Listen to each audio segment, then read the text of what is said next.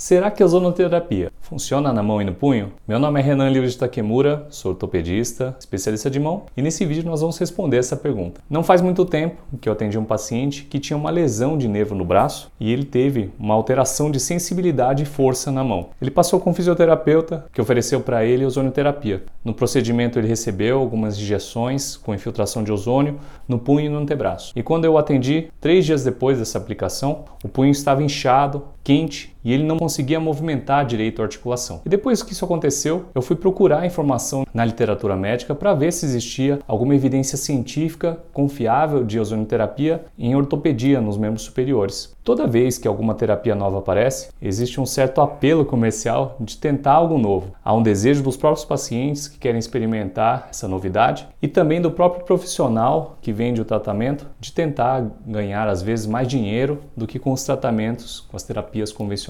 E todos esses fatores podem deturpar a cabeça tanto do médico e do paciente. Para as pessoas sérias no meio médico, antes de aplicar qualquer tipo de tratamento, nós temos que estudar qual a evidência científica comprova sua eficácia e segurança. E o principal tipo de estudo para isso são os ensaios clínicos randomizados. Normalmente nesses estudos, os resultados com o tratamento em questão são comparados com o placebo e nos estudos mais completos comparados também com outros métodos de tratamento. No caso dos placebos, com ozonioterapia, é injetado somente ar, mas o paciente não sabe. Quando achamos que estamos sendo tratados, nós realmente temos uma melhora, mesmo que pequena e mesmo com um medicamento ou, ou substância que não faça efeito. E comparar com outros tratamentos consagrados é fundamental para decidir se realmente nós temos que mudar o nosso protocolo de tratamento. Eu fiz uma pesquisa no dia 28 de outubro de 2022 na plataforma PubMed, que é a principal plataforma de literatura médica científica, e não há nenhum ensaio clínico com aplicação de ozonioterapia no membro superior. Há alguns ensaios clínicos que mostram superioridade sim da ozonioterapia em relação ao placebo para artrose em joelho em relação à melhora da dor e função do membro. Mas essa melhora pode não ser duradoura, já que os trabalhos somente seguiram os pacientes por pouco tempo, não passam de um ano. E quando se compara a ozonioterapia com infiltração de ácido hialurônico, que já é um tratamento mais validado na literatura para artrose de joelho, a melhora promovida pelo ozônio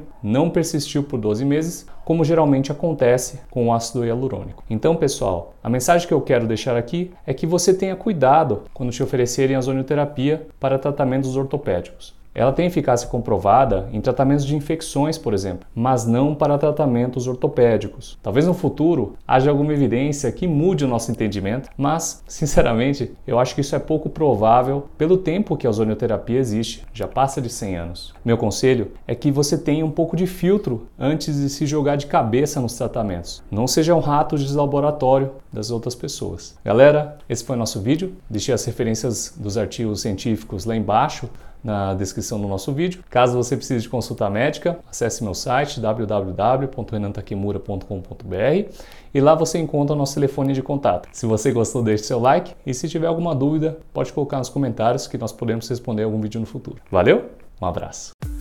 Esse foi mais um episódio do meu podcast Nossas Mãos. Esse conteúdo é meu presente para você que quer aprender sobre as doenças da mão no nosso cotidiano e esporte. Só peço que siga esse podcast e avalie com 5 estrelas para que mais pessoas consigam ter acesso a este conteúdo. Lembrando que esses áudios que você está ouvindo são extraídos dos vídeos do meu canal do YouTube, Ryuji Takemura. Lá você confere o conteúdo completo com imagens e som. E se você tiver alguma dúvida, pode entrar em contato comigo através do meu Instagram, arroba Um forte abraço e até breve.